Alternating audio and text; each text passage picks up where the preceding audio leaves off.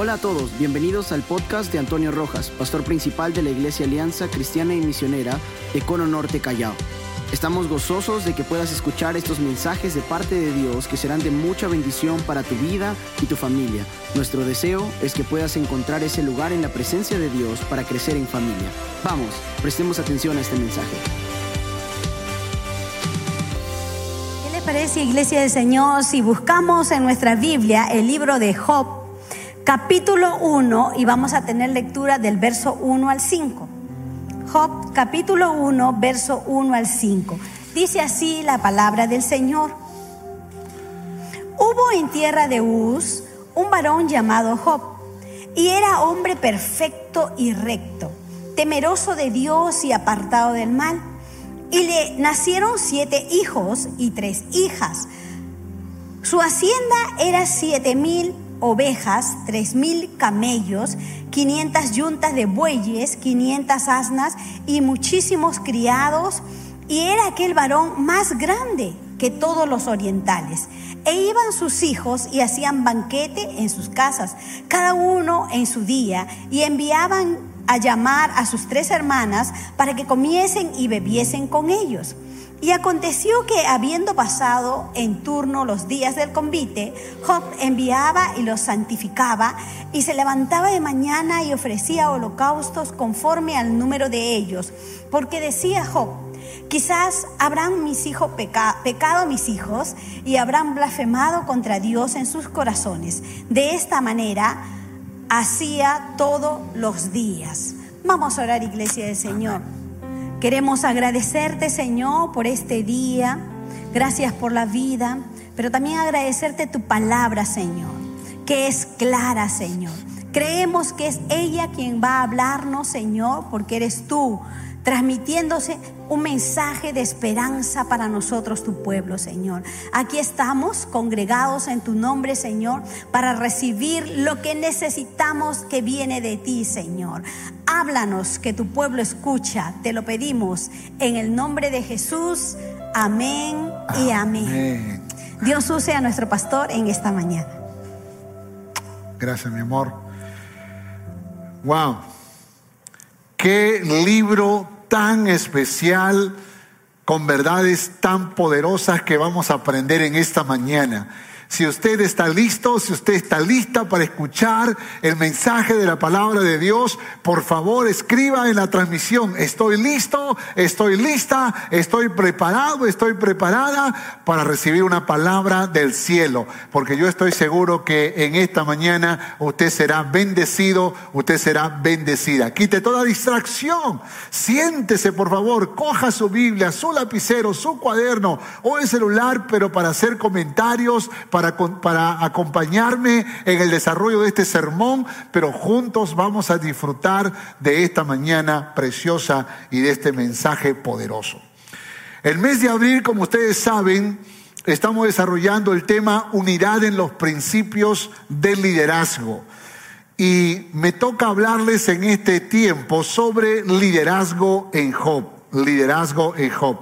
Recuerde que durante este mes hemos estado hablando sobre liderazgo en Nehemías, liderazgo en Esther, ahora liderazgo en Job y el próximo domingo terminaremos hablando con liderazgo en el libro de los Salmos. Así que rápidamente vamos a la introducción, porque lo que yo quiero en esta, en esta hora, quiero primero presentarles a Job. ¿Quién era Job? ¿Quién era Job? Muy importante. Y los versículos que mi esposa hizo lectura nos revela eh, a este hombre, a este hombre llamado Job. Y podemos empezar hablando sobre su carácter. Miren lo que dice el verso 1. Y era este hombre perfecto, recto, temeroso de Dios y apartado del mal.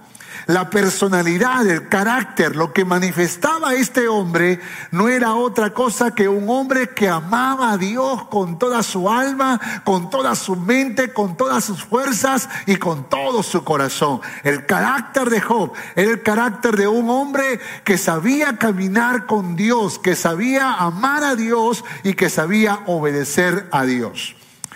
La segunda marca que encontramos en Job es que él era un hombre de familia, un hombre de familia.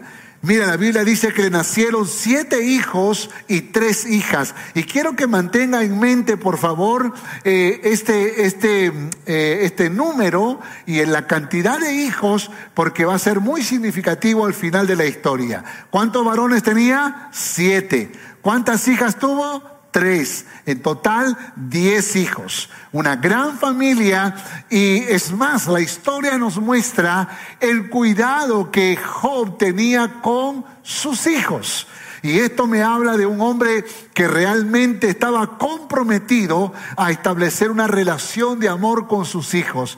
Es muy difícil eh, en una familia tan numerosa tener el sumo cuidado con cada uno de ellos. Lo digo porque yo vengo de una familia numerosa. Eh, nosotros éramos nueve hermanos y a veces mi madre se olvidaba los nombres, se confundía los nombres. Claro, no estoy criticando a mi madre, lo que estoy tratando de decir es que cuando la familia es muy numerosa es difícil personalizar la relación. Sin embargo, vemos a este Job con una fortaleza increíble, con una capacidad maravillosa para poder conectarse con cada uno de sus hijos. Vamos a aprender algo poderoso en breve. Tercera cosa que encontramos en este hombre Job es que era un hombre rico, gran, grandemente rico. Tenía siete mil ovejas, tenía tres mil caballos, tenía 500 yuntas de bueyes, 500 asnas y muchísimos criados. Claro, cuando uno no puede contar todos los criados que tiene, dice muchísimos criados, ¿no? ¿Y, y qué más dice la Biblia? Y era aquel varón más grande que todos los orientales. Note que el mismo Señor Jesús dijo que es muy difícil que un rico entre en el reino de los cielos. ¿Por qué razón? No porque tener riqueza sea malo, sino porque uno tiene la tendencia muchas veces a endiosar lo que posee. Sin embargo, este hombre, este hombre siendo tan rico, mantuvo su corazón conectado al Dios Todopoderoso. Vale decir que la riqueza no lo embobó, no, no lo atolondró, eh, no, no, no lo entorpeció, sino que más bien sabía usar la riqueza para lo que correspondía. Entonces encontramos a un hombre con virtudes increíbles. Pero lo más especial de este hombre llamado Job es que era un hombre de principios.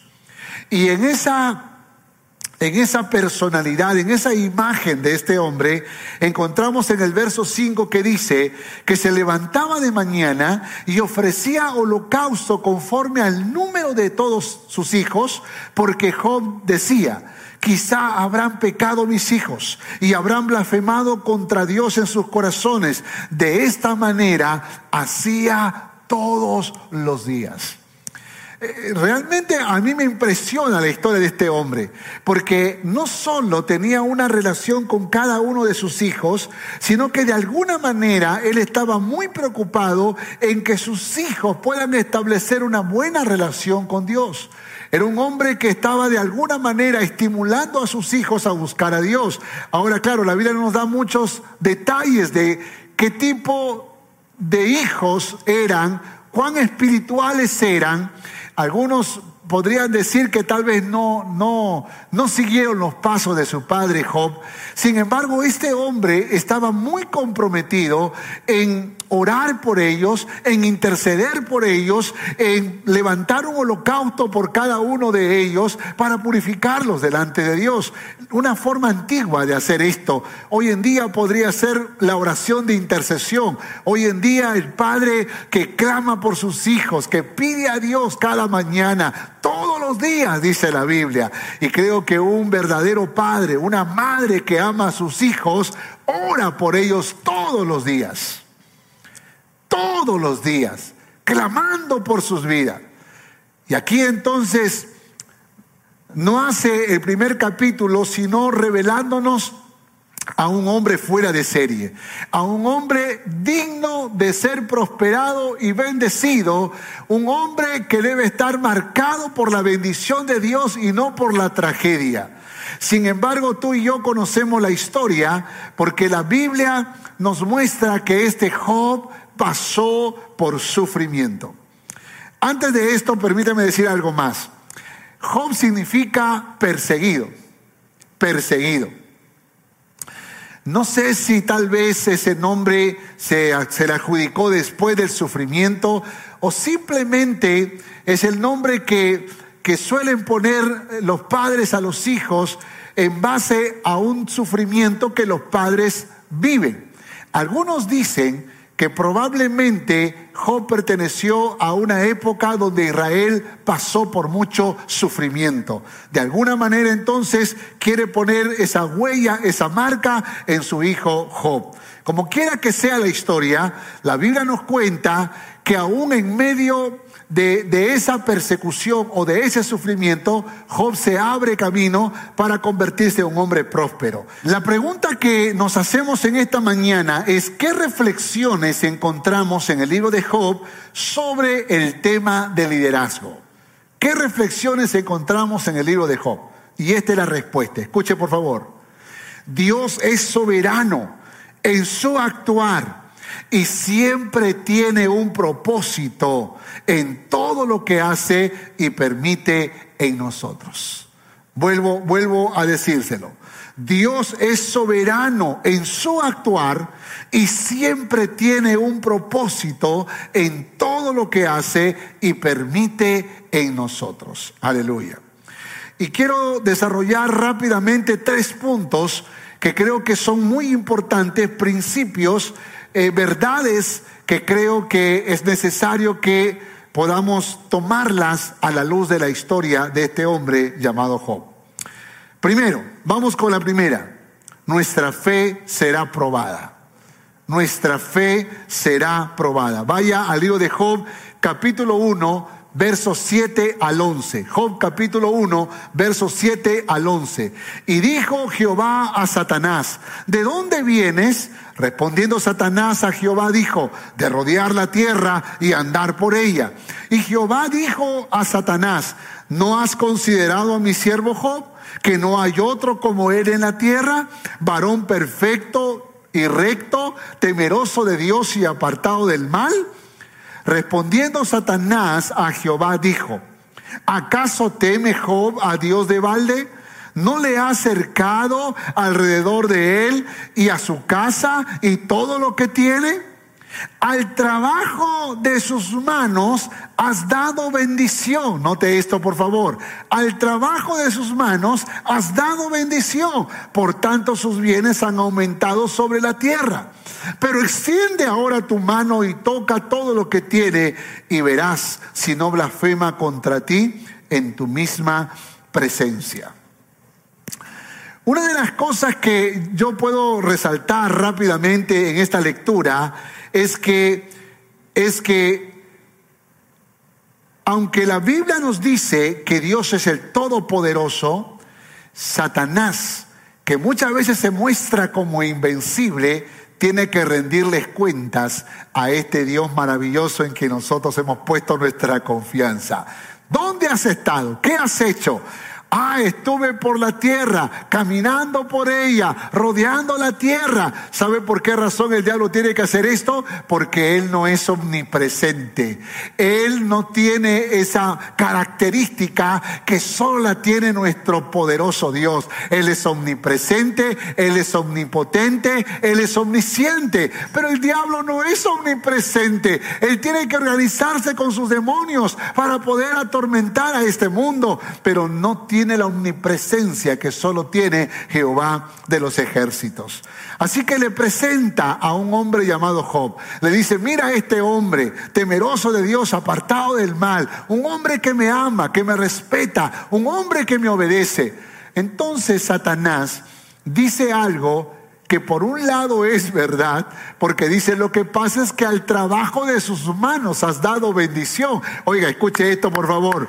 Yo quiero que al trabajo de mis manos Dios dé bendición. ¿Cuántos quieren eso para sus vidas? ¿Sabe? Si la Biblia lo dice, es porque también hay manos que trabajan y no reciben la bendición de Dios. Pero en el caso de Job, sus manos que trabajaban recibían bendición. ¿Cuántos quieren recibir bendición? Que al trabajo de sus manos venga la bendición. Esto es tremendo, ¿eh? Le dice, toca lo que posee, quítale todo lo que tiene y verás cómo va a blasfemar en tu misma presencia. Así que Job es víctima de una cadena de desdichas que lo dejan bruscamente, sin hijos, sin hacienda, en una condición muy triste y muy terrible, en una condición miserable, y a pesar de todas las desgracias, él sigue confiando en Dios y sigue bendiciendo el nombre de Jehová. Fíjense, fíjense. Algunas de estas pruebas que llegaron a su vida. Primero, verso 15 dice, los criados matados por los sabeos. Verso 16, las ovejas y los pastores quemados por un fuego del cielo. Verso 17, los caldeos se llevaron los camellos y mataron a los criados. Y por último, la experiencia o la noticia más dolorosa y más trágica es que un viento recio sopló de un lado y de otro lado y la casa se cayó, la casa donde estaban sus hijos y todos murieron. Verso 19. Y cuando Job está recibiendo la noticia, una detrás de otra, una noticia, llega un siervo y dice, solo escapé yo para darte la noticia. Y cuando este estaba terminando de hablar, viene el otro siervo y le da la otra, la segunda mala noticia. Y luego este está terminando de hablar cuando viene el tercer siervo y luego el cuarto siervo y le dice, solo escapé yo para darte la noticia. Dice la Biblia que en ese momento Job sintió un dolor profundo en su alma. Claro, él es un ser humano como tú y como yo.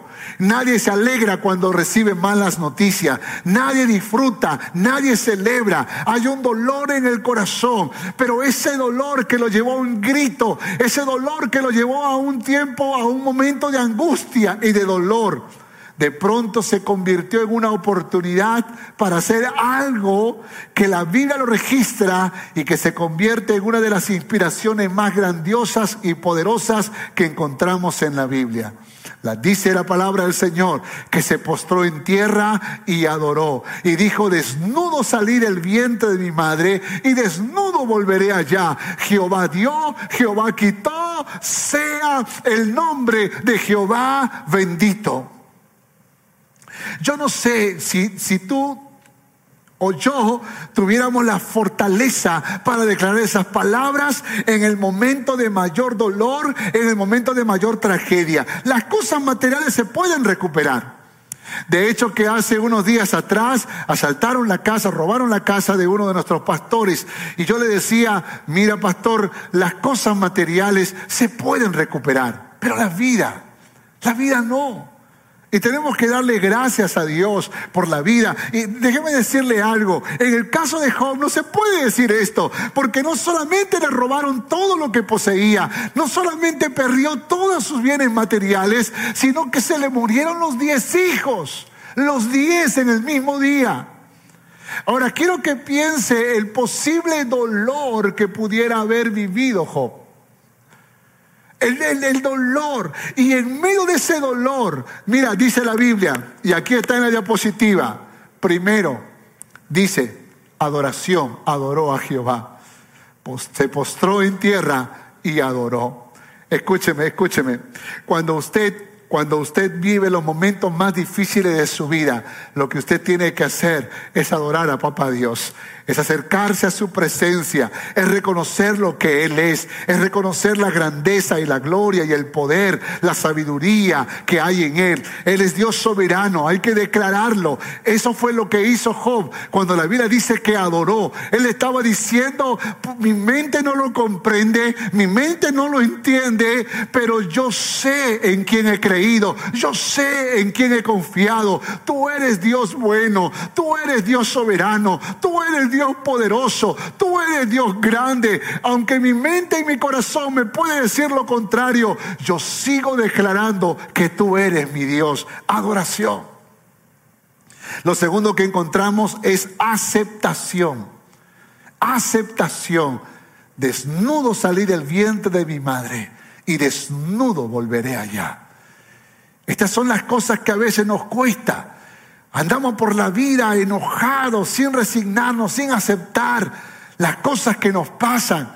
Y queremos, eh, pensamos en que pudimos haberlo evitado, que pudo haber pasado de otra manera, que pudo haber, eh, pudimos haber evitado el accidente, la muerte, el robo, las cosas que pasan, la enfermedad. Y nos cargamos en el corazón y nos llenamos de amargura y de angustia. Pero Job dijo, desnudo salí del vientre de mi madre y desnudo volveré allá. Aceptación.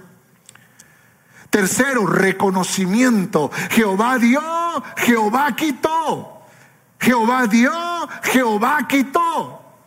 Escucha, esto es muy importante porque yo creo que en tiempos de adversidad uno tiene que aprender a aceptar, uno tiene que aprender a reconocer que finalmente el que da y el que quita es Dios.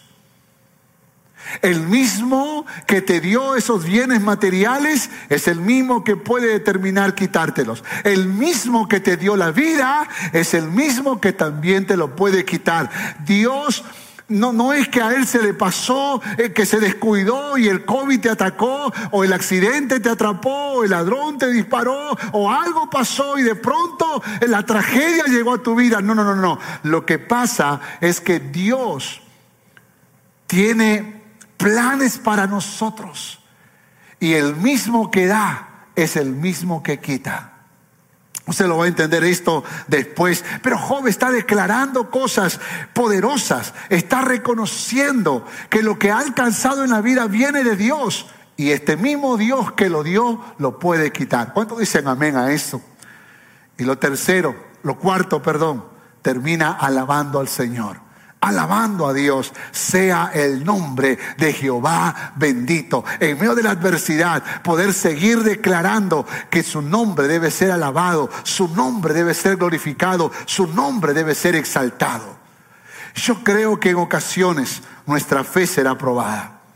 Una fe, esa fe que tiene que ver con nuestra confianza en Dios, con el amor que le tenemos con la obediencia que, que, le, entregamos, pero va a ser probada esa fe. Y cuando esa fe sea probada, probablemente lo que tú necesitas analizar es si tú sigues a Dios por lo que te da, solo por lo que te da, o le sigues a Dios por lo que Él es.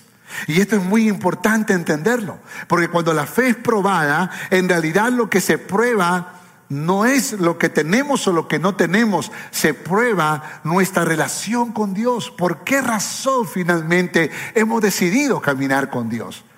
Hay gente que da testimonio poderoso de que camina con Dios porque Dios le libertó de las drogas, porque Dios le sacó de, la inmundicia, porque Dios le restauró el matrimonio, porque Dios le, le, dio trabajo, porque Dios le hizo un milagro de sanidad, porque Dios operó poderosamente. Y está bien amar a Dios por eso. Pero, ¿qué sucede cuando pasa lo contrario? ¿Qué sucede cuando en vez de que tengas el trabajo lo pierdes? ¿Qué sucede cuando en vez de que te nazca un bebé tal vez pierde la vida? ¿Qué, pasaría cuando en vez de estar sano viene la enfermedad?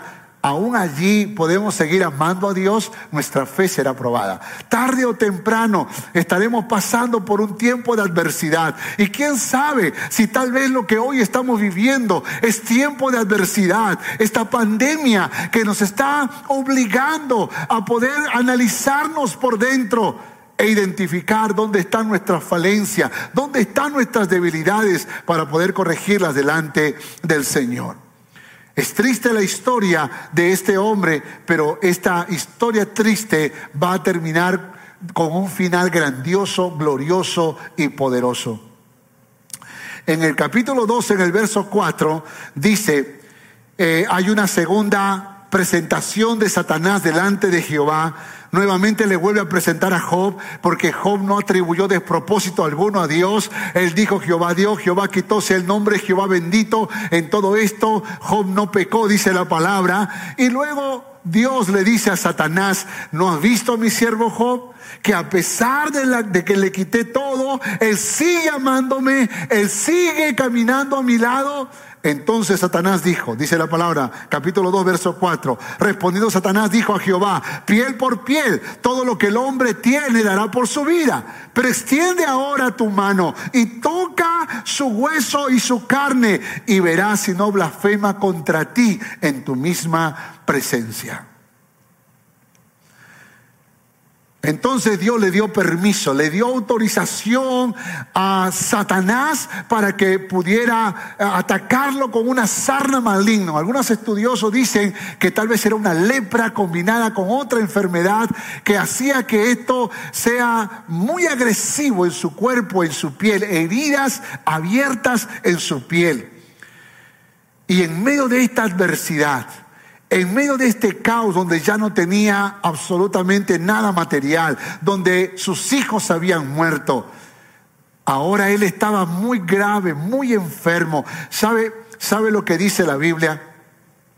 Si usted va a Job capítulo 7, verso 3 al 5, déjeme leerles lo que dice. Dice, así he recibido meses de calamidad y noches de trabajo me dieron por cuenta. Cuando estoy acostado digo, ¿cuándo me levantaré? Mas la noche es larga y estoy lleno de inquietudes hasta el alba. Mi carne está vestida de gusanos y de costras de polvo, mi piel hendida y abominable. Lo que estaba viviendo Job realmente era terrible. Era, era, era, una enfermedad que realmente estaba golpeando no solo su cuerpo, sino su alma, su espíritu. En cierta manera, esto me hace pensar en el COVID. El COVID-19 es una enfermedad muy particular, es muy rara. Cuando la gente se enferma, generalmente los que amamos a las personas que están enfermas, vamos a buscarlos, oramos por ellos. Pero cuando alguien se enferma de COVID, es al revés, no podemos ir. No podemos estar cerca a ellos. Entonces el dolor que sufre no solamente es físico, es emocional, es espiritual. Job estaba sufriendo algo más terrible que COVID-19. Y la historia dice que su esposa no pudo soportar, que su esposa no pudo resistir. Pero la actitud de Job fue diferente. Déjeme mostrar dos actitudes de Job. La primera, se mantuvo íntegro. Se mantuvo íntegro. Job capítulo 2, versos 9 y 10. Aquí encontramos las palabras de la esposa que parece ser que había abandonado su fe, que parece ser que no quería saber nada de Dios. Y le dijo la mujer, aún retienes tu integridad, maldice a Dios, maldice a Dios y muérete. Pero la Biblia dice que Job la Biblia dice que Job se mantuvo íntegro. La Biblia dice que Job decidió decirle a esta mujer, como una de esas mujeres necias has hablado, ¿acaso recibiremos el bien de Dios y el mal no lo recibiremos? Y esto me habla entonces de una segunda actitud. No solo se mantuvo íntegro, sino que aceptó el sufrimiento. Escuche esto, por favor, iglesia. Escuche esto. Una cosa es mantenernos íntegros en medio de la adversidad, pero otra cosa es aceptar el sufrimiento. Es cuando yo le doy la bienvenida a esa adversidad, a esa crisis. Y Job le dijo de esta manera a su esposa, ¿recibiremos acaso el bien de Dios y el mal no lo recibiremos? En otras palabras, ¿vamos a amar a Dios solo cuando todas las cosas nos van bien? ¿Y vamos a rechazar a Dios cuando las cosas nos van mal? Vamos a olvidarnos de Jehová cuando viene la enfermedad. Vamos a olvidarnos de Dios cuando viene la, cuando la muerte visita nuestra casa o, cuando, o cuando viene la crisis financiera. Oh, no, no, no, mujer. Yo voy a amar a Dios en tiempos buenos y en tiempos malos, en salud y en enfermedad, en riqueza o en pobreza. Vemos la actitud de este hombre de mantenerse íntegro, pero también de aceptar el sufrimiento. La fe nuestra será probada. Y cuando nuestra fe sea probada, tú y yo tenemos que salir victoriosos. ¿Sabe por qué?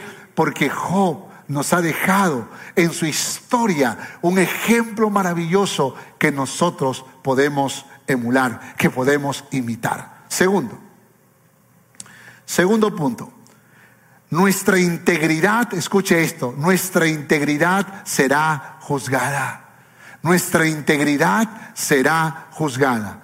Vaya a Job capítulo 3 Y vamos a leer algunos versículos en ese capítulo 3. La historia nos cuenta que tres amigos y hasta uno más, llamado Eliú, se acercaron a Job para poder tratar su caso, para poder ayudarlo. Al comienzo había un buen deseo realmente. La historia nos dice que los amigos de Job llegaron y cuando lo vieron en la enfermedad, cuando lo vieron en medio de su dolor, porque no es que él estaba contento, sonriendo, puede que él estaba sufriendo los dolores físicos. Y cuando lo vieron en esa condición, la Biblia dice que ellos guardaron silencio, la Biblia dice que ellos lloraron, la Biblia dice que ellos se conectaron con el corazón de Job y, y trataron de reflexionar sobre lo que le podría estar pasando a este Job. El problema con los amigos de Job, el problema con los amigos de Job fue que interpretaron mal el sufrimiento. Quiero que lea conmigo, por favor, capítulo 3, capítulo 3, verso 1 al 3. Dice, después de esto, abrió Job su boca y maldijo su día. Y exclamó Job y dijo, perezca el día en que yo nací y la noche en que se dijo, varón es concebido. Sea aquel día sombrío y no cuide de él Dios desde arriba, ni claridad sobre, sobre él resplandezca. Verso 11, ¿por qué no morí yo en, el, en la matriz? ¿O expiré al salir del vientre? ¿Por qué me recibieron las rodillas y a, y, los pechos para que mamase? Pues ahora estaría yo muerto y reposaría, dormiría y entonces tendría descanso. Verso 25. Porque el temor que me espantaba me ha venido y me ha acontecido lo que yo temía. No he tenido paz, no me aseguré, ni estuve reposando no obstante, me vino turbación. Note por favor lo que está pasando en la vida de Job. Todas estas pruebas que vinieron, toda esta adversidad que vino, golpeó certeramente su alma. Y había una angustia en su corazón. Una angustia que probablemente algunos que hayamos sufrido, no como Job, probablemente mucho menos que él, pero podemos entender el dolor que estaba sufriendo Job. Había una angustia en su alma el deseo de no, de, no haber nacido. Él quería morirse. Él, él, estaba preguntándose, y por favor no juzguemos a Job, habría que pasar por el dolor profundo que vivió Job para tratar de entender la angustia que estaba viviendo. La misma palabra nos dice que Job decía, el temor que me espantaba me ha venido, no he tenido paz, me vino turbación. Esa angustia estaba golpeando su alma, ese dolor del alma que es difícil eh, poder vencerlo, poder derrotarlo. Y ahí estaba Job expresando su dolor, expresando su angustia delante de sus amigos. hay que ser valiente, hay que ser valiente para poder hablar de nuestras angustias delante de nuestros amigos. Yo he tenido la experiencia de hacerlo. Y gracias a Dios me he encontrado con buenos amigos que han llorado conmigo, que supieron ponerme su mano en el hombro, que supieron conectar su corazón con mi corazón. Porque muchas veces nos encontramos con personas sabiondas que quieren resolverlo todo y que quieren dar consejos bíblicos, teológicos y, como que quieren repararnos rápidamente y no quieren llorar con nosotros, no quieren sufrir con nosotros, no quieren dolerse con nosotros. Y estos eran los amigos de Job, que al comienzo lo hicieron muy bien, pero luego comenzó un juicio, un juicio que no era equivalente a lo que estaba viviendo Job. Nuestra integridad será juzgada. Cuando la gente nos mira desde afuera, puede que analice pecado por nuestro sufrimiento. Y una de las cosas que nosotros hemos comprendido es que no siempre es así. Hay gente que le toca pasar por sufrimientos aun cuando no le corresponda sufrir. No siempre es consecuencia de pecado. A veces Dios tiene otros propósitos. A veces Dios tiene otros planes que en el momento no lo comprendemos, pero con el pasar del tiempo lo entendemos. Elifaz, el uno de los amigos de Job, Elifaz cometió el error de aconsejarle en base a su experiencia personal. Lee el capítulo 4, verso 7. Dice, recapacita ahora, ¿qué inocente se ha perdido? ¿Y en dónde han sido destruidos los rectos? Como yo he visto, mira lo que dice, como yo he visto, o sea, como a mi entender, como yo, con, con la experiencia que yo tengo, los que harán iniquidad y siembran injuria, los ciegan. Como yo he visto, como yo entiendo, los que sufren mal es porque algo hicieron, en otras palabras en base a su experiencia personal. ¿Sabe cuál es el gran problema de los consejeros hoy en día? De que muchas veces nosotros queremos resolverlo todo en base a nuestra experiencia personal. Porque a nosotros nos funcionó, a ellos tiene que funcionarles. Porque así es como yo lo he visto y así tiene que ser. Y lamentablemente muchas de las consejerías de psicología, muchas de las consejerías inclusive que podemos dar en la iglesia, podría estar basada en solo experiencia.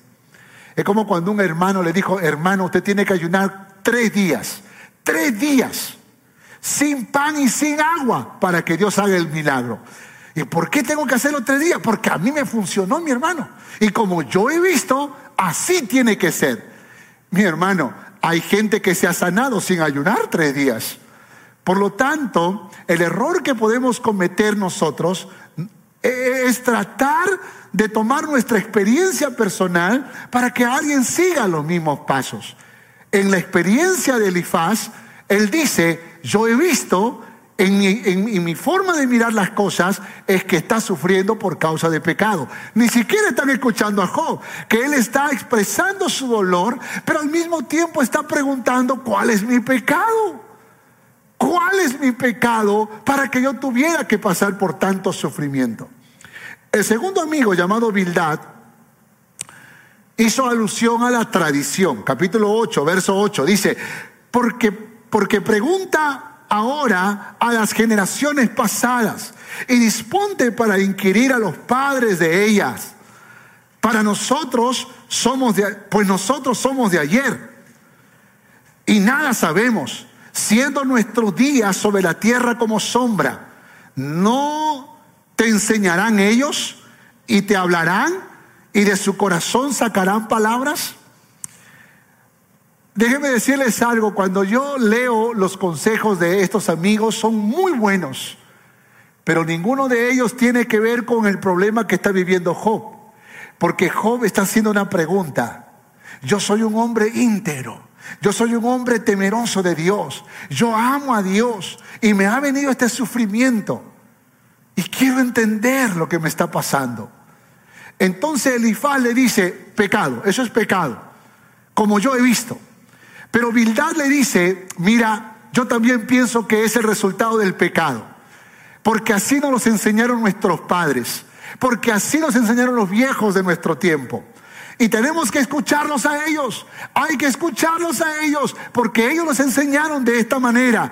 Y los teólogos lo llaman a esto el consejo tradicional, la tradición metida en la consejería. Tercero, tercer amigo. El tercer amigo es Sofar. Y Sofar es el legalista. Es aquel que va a decir capítulo 20, verso 4, ¿no sabes esto? Que así fue siempre, desde el tiempo que fue puesto el hombre sobre la tierra, que la alegría de los malos es breve y el gozo del impío por un momento. En otra palabra está diciendo, mira, así son las cosas. Uno más uno es dos. Y así te va a tocar sufrir si tú cometes el pecado. Así tiene que pasar. ¿Sabe, ¿Sabe cuál es el problema del legalista? El legalista no entiende que Dios puede actuar en misericordia. El legalista no comprende que Dios puede obrar de manera muy particular y muy especial. Fíjense, en el tiempo en que los adúlteros del Antiguo Testamento morían apedreadas por el adulterio, David fue perdonado. Y en el tiempo de la gracia, cuando la mentira puede ser perdonada por una confesión, Ananías y Zafira murieron de un infarto. ¿Cómo puedes entender la forma en que Dios obra? ¿Cómo puedes encajar esto? El legalismo comete ese error. Trata de encajar a todos, trata de poner a todos en un paquete, en una caja, cuando no trabaja así Dios. Así no trabaja Dios. Hay personas que legalistas que muchas veces condenan a un joven, a una señorita por un pecado que cometió. Legalismo. Porque pregunta, ¿Dios puede perdonar el pecado? ¿Dios puede dar una nueva oportunidad? ¿Dios puede hacer, tomar una vida deshecha y convertirla en un instrumento poderoso en las manos de Dios? Claro que sí. Y si es así, ¿quién eres tú? ¿Quién soy yo para creer que Dios no lo puede hacer? Y ahí es donde creo que el legalismo tiene un peligro tan grande que nosotros tenemos que liberarnos, no solamente, no solamente de la tradición, no solamente de, ese legalismo, sino también, sino también de la experiencia personal, porque Dios trata con cada uno de manera individual. El que estuvo más cerca en los consejos de lo que le pasaba a Job fue Eliú, el cuarto amigo y el más joven de todos. De hecho que él, no puedo leer todo el capítulo 33 a causa del tiempo, pero Eliú dice, yo soy el más joven de todos y por respeto a ustedes que son más adultos, yo me he callado. Pero no he hallado sabiduría en los consejos que ustedes están dando. Así que ya que me he sentido decepcionado por esos consejos que le han dado a Job, voy a hablarles a ustedes. Así que estoy enojado, dijo Elío, con ustedes, porque pensé que eran grandes consejeros. Pero también estoy enojado con Job, porque Job está preguntándole a Dios, está eh, ordenando de alguna manera una explicación por lo que le está pasando. Entonces, capítulo 33, verso 8. De cierto, tú dijiste a oídos míos, dice Eliú, y yo oí la voz de tus palabras que decían, yo soy limpio y sin defecto, soy inocente y no hay maldad en mí. Eso fue lo que dijo Job. Verso 12, he aquí, en esto no has hablado justamente. Yo te responderé que mayor es Dios que el hombre. ¿Por qué contiendes contra él? Porque Él no da cuenta a ninguno de sus razones. Eliú estaba más cerca que los otros tres. Los otros tres le estaban diciendo es por pecado que tú estás así. Pero Eliú le dice, mira, yo no comprendo lo que está pasando. Pero no te corresponde criticar a Dios. No te corresponde reclamarle a Dios. No te corresponde. Tú eres hombre y Él es Dios. Y Él no da razones. En otras palabras, el Dios estaba diciendo, acepta lo que te está pasando, porque así como has celebrado y te has gozado y has aplaudido a Dios en los tiempos de bendición, en los tiempos de bonanza, en los tiempos de salud, en los tiempos de riqueza, ahora que viene la adversidad, no te quejes, dale gracias a Dios. No reclames, no hables. Sin embargo, a pesar de eso, Job quiere hablar. Job quiere hablar. Capítulo 7, verso 11 dice, por tanto no refrenaré mi boca, hablaré en la angustia de mi espíritu y me quejaré con la amargura de mi alma. Eh, y así mi alma tuvo por mejor la estrangulación y quiso la muerte más que mis huesos. Verso 16, abomino eh, de, de mi vida, no no he de vivir para siempre. Eh, déjame, pues, porque mis días son vanidad. ¿Qué es el hombre para que lo engrandezcas y para que pongas sobre él tu corazón? y lo visites todas las mañanas y todos los momentos eh, y, y, todos los momentos lo pruebes hasta cuándo no apartarás de mí tu mirada y no me soltarás siquiera hasta que trague mi saliva si he pecado ¿Qué puedo hacer a ti? Oh, guarda de los hombres, porque porque me pones por blanco tuyo. hasta convertirme en una carga para mí mismo. ¿Y por qué no te por qué no quitas mi rebelión y perdonas mi iniquidad si es que lo he cometido? Porque ahora dormiré en el polvo y si me buscares de mañana ya no existiré. ¿Sabe? El dolor de Job era muy grande. Y naturalmente cuando una persona pasa por un sufrimiento de esta naturaleza, tiene expresiones. Todos los que hemos vivido esos momentos difíciles, hemos tenido expresiones de esa naturaleza. Cuando yo sufrí la muerte de mi hermano, el primer cristiano de mi familia, un hombre de Dios, yo diría el mejor de toda la familia, el temeroso de Dios, el apartado del mal, aquel, aquel que era el ejemplo, la inspiración de toda la familia, todos inconversos, y de pronto enfermó de cáncer, leucemia, cáncer de la sangre, y partió con el Señor. Yo tenía preguntas para Dios. Yo tenía muchas preguntas para Dios. Sin embargo, con el pasar de los años fui entendiendo que la muerte de mi hermano significó el inicio de mi ministerio. Muchas veces le decía a mi madre que Dios la sanaría. Y recuerdo una, una mañana que yo tenía, sentía el fuego en mi corazón y que yo podía orar por ella y podía, y que la sanidad vendría sobre su cuerpo. Y recuerdo que ese día le dije, mamá, voy a orar por ti y voy a pedir a Dios por tu sanidad. Mi madre me dijo, ¿para qué quieres que yo, para qué quieres que yo sane? Mamá, para que estés conmigo, ¿para qué? Eh, para, para pasar tiempo juntos, pero ¿para qué? Dime, ¿para qué? Mi madre me decía, déjame ir con mi esposo, déjame ir al cielo con el Señor. Yo, yo, quiero estar con el Señor. Y de pronto eran sentimientos, eran deseos eh, que, que, que eran tan distintos el mío que el de mi madre. A pesar de eso, yo le decía a Dios, Señor, sana a mi madre, Señor, sana a mi madre.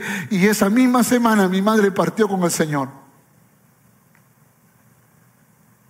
Le dije, Dios, yo te pedí que le quites la enfermedad. Y Dios me dijo, y yo se la quité pero no para que estuviera contigo, sino para que estuviera conmigo.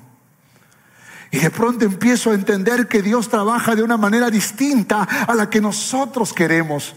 Claro que tenemos anhelo, claro que tenemos deseos, claro que tenemos eh, peticiones que levantamos delante del Señor. Pero tenemos que aprender a orar como lo hizo Jesús. Señor, si es posible, pasa de mí esta copa, pero que no se haga mi voluntad sino la tuya.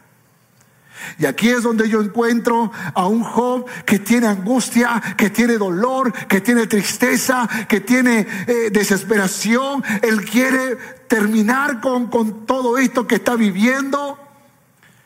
Los amigos no le están ayudando mucho. Ahora Eliú le está diciendo, no hables, no critiques, no reclames. Y Job está viviendo uno de esos momentos tan difíciles que nos toca vivir. Sin embargo, en sus respuestas, Job dice algo acerca de sus amigos. Qué valiente Job para que en medio de la adversidad pudiera identificar el carácter de sus amigos. Que yo creo que no tuvieron malas intenciones, solo que estaban interpretando de manera incorrecta lo que estaba viviendo Job. Pero si ustedes van a la diapositiva, encontrarán que en Job capítulo 4 le llama reprensores. En Job capítulo 12 los llaman como vosotros, con vosotros morirá la sabiduría. En Job capítulo 12, verso 4 dice, se mofaron y me escarnecieron. En el capítulo 13 dice, fraguadores de mentira y médicos nulos. En el capítulo 16 dice, consoladores molestos y disputadores. En el capítulo 16, en el verso 4, dice, si ellos estuvieran en mi lugar, yo los ayudaría sin acusarlos injustamente. Y en Job capítulo 22 los llama acusadores. Por cierto, tu malicia es grande, tus maldades no tienen fin. Esos eran los consejeros que tuvo Job a su lado. Y creo yo que lo peor que le puede pasar a alguien que esté sufriendo como está sufriendo Job es que alguien le mete el dedo en la herida. Es que alguien intente ayudarlo, pero arrastrándolo por los suelos. Y aquí es donde creo que nosotros necesitamos pedirle a Dios sabiduría para no cometer el error de los amigos de Job, sino que más bien con una actitud sabia podamos ayudar a aquella persona que está en necesidad. Y no tengamos el, corazón prejuicioso para condenar a aquellos que Dios no condena. Punto 3. nuestra sabiduría será enriquecida. Nuestra sabiduría será enriquecida. Lea Job capítulo 33, versos del 1 en adelante. Capítulo 38, perdón, capítulo 38, versos del 1 en adelante. Entonces respondió Jehová a Job desde un torbellino y le dijo, escucha esto por favor, ¿quién es ese que oscurece el consejo con palabras sin sabiduría? Ahora, ciñe como varón tus lomos y yo te preguntaré y tú me contestarás. ¿Dónde estabas tú cuando yo fundaba la tierra? Házmelo saber si tienes inteligencia. ¿Quién ordenó sus medidas? ¿Quién ordenó sus medidas si lo sabes? ¿O quién extendió sobre ella cordel? ¿Sobre qué están fundadas sus bases? ¿O quién puso la piedra angular? Cuando alababan todas las estrellas del alba y se negociaban todos los hijos de Dios, de pronto ahora Dios abre su boca a través de un torbellino para confrontar a Job. Y le está diciendo, dime, Tú que crees que eres muy inteligente, tú que crees que lo sabes todo, tú que crees que puedes explicar lo que te está pasando y todo lo que pasa alrededor de tu vida. ¿Dónde estuviste tú cuando yo estaba creando el universo? ¿Dónde estuviste tú cuando yo estaba colocando el sol y las estrellas? ¿Dónde estuviste tú cuando yo estaba creando el firmamento? Dímelo. ¿Dónde estaba? Y comienza una serie de preguntas que Job no puede responder. No hay duda de eso no puede responder.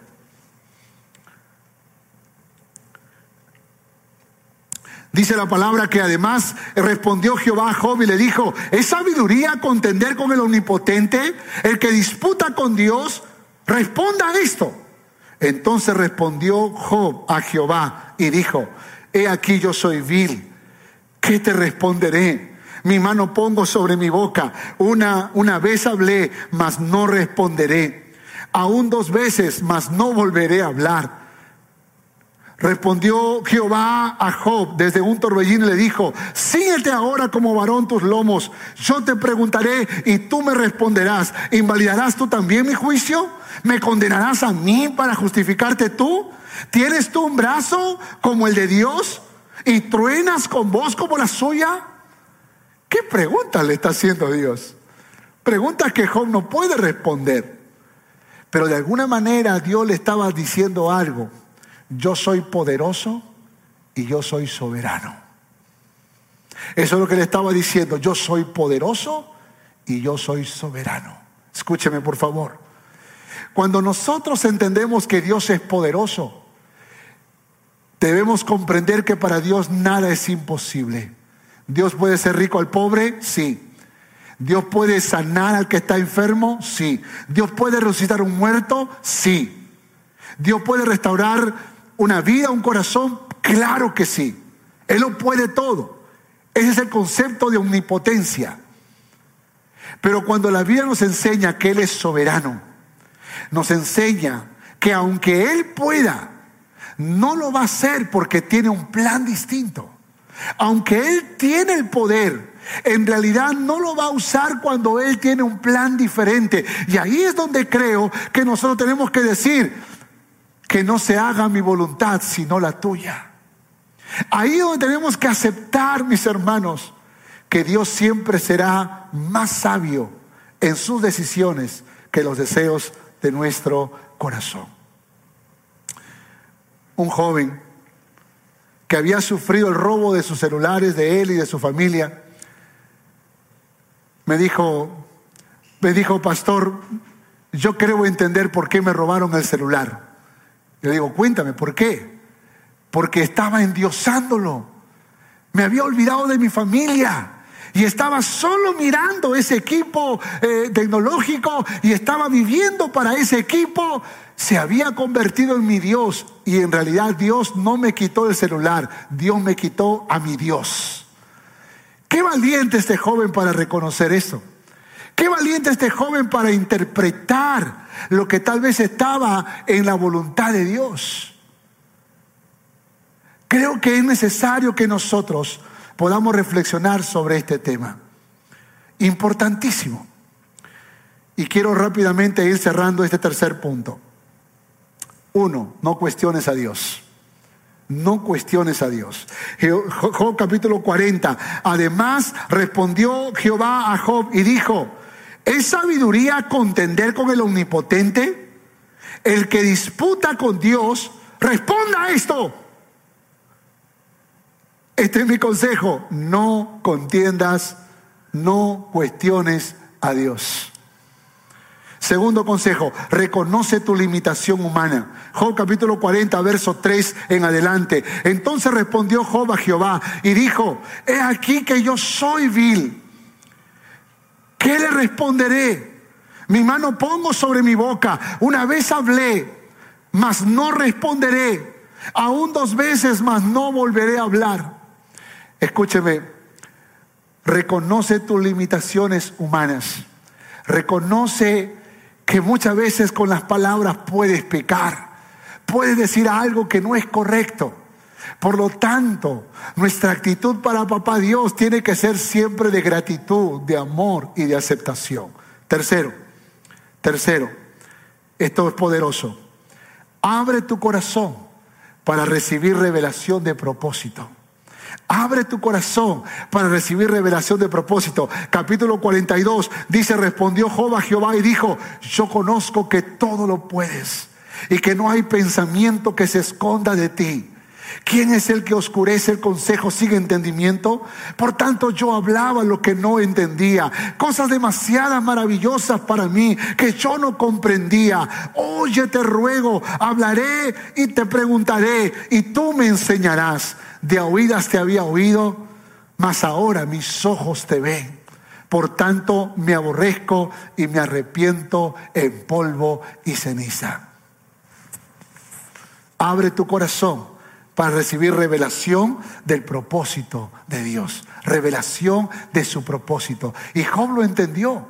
Después de todas estas preguntas, él entiende que Dios es realmente poderoso, que Él es soberano, que Él es grande y es tan grande. Es nuestro creador, es el creador de todo lo que existe, que no tendríamos ningún derecho de preguntarle. Sin embargo, en su inmenso amor y en su gran misericordia, Él revela su propósito. Él lo da a conocer. Él lo explica. Y de pronto recibes una palabra del cielo que trae consuelo a tu corazón. De pronto entiendes que Dios ha trabajado de una manera muy especial y ha permitido las dificultades de la vida para hacerte más grande, para hacerte más fuerte nuestros hermanos que han pasado por COVID. He conversado con muchos de ellos y me dicen, pastor, ahora valoro la vida más que antes. En medio de mi angustia, en medio de mi enfermedad, le he clamado a Dios y le he suplicado a Dios que me dé una oportunidad, que me ayude a vivir, que me permita respirar, que me permita ver la luz de un nuevo día. Y en su misericordia Dios me extendió la vida. Mi mirada es diferente, mi forma de actuar es distinta, mi forma de pensar es diferente. Ah, he, he aprendido a amar a Dios como nunca antes. Y creo yo que cada adversidad que enfrentamos en la vida, Dios la va a usar para convertirlo en una lección de que podemos aprender algo poderoso, algo grandioso. Hay que surfear por encima de la adversidad. Hay que preguntarle a Dios, Señor, no el por qué, sino, Señor, ¿para qué lo permites? ¿Para qué lo permites? Y de pronto Dios empieza a revelarte su propósito. Y no solo te revela el propósito, escucha esto iglesia, escucha, aquí está mi conclusión. No solamente Dios te revela su propósito, sino que Dios te recompensa a su tiempo te recompensa a su tiempo. Lea conmigo la conclusión, por favor, capítulo 42. Capítulo 42. La historia dice que la historia dice que Dios le reprende a los amigos de Job y le dice, "Ustedes actuaron mal contra Job." Es cierto que él estaba viviendo su crisis y él ha reconocido, él ha pedido perdón y yo le amo, yo le he perdonado. Pero ustedes creyeron que él había cometido pecado y eso es un juicio que ustedes hicieron contra él. Así que ahora levanten un sacrificio, vayan a hablar con Job, pídanle perdón y pídanle que ore por ustedes. Y así fue como sucedió. Ellos fueron y le pidieron a Job que orara por ellos. Capítulo 42 y quitó Jehová la aflicción de Job cuando él hubo orado por sus amigos.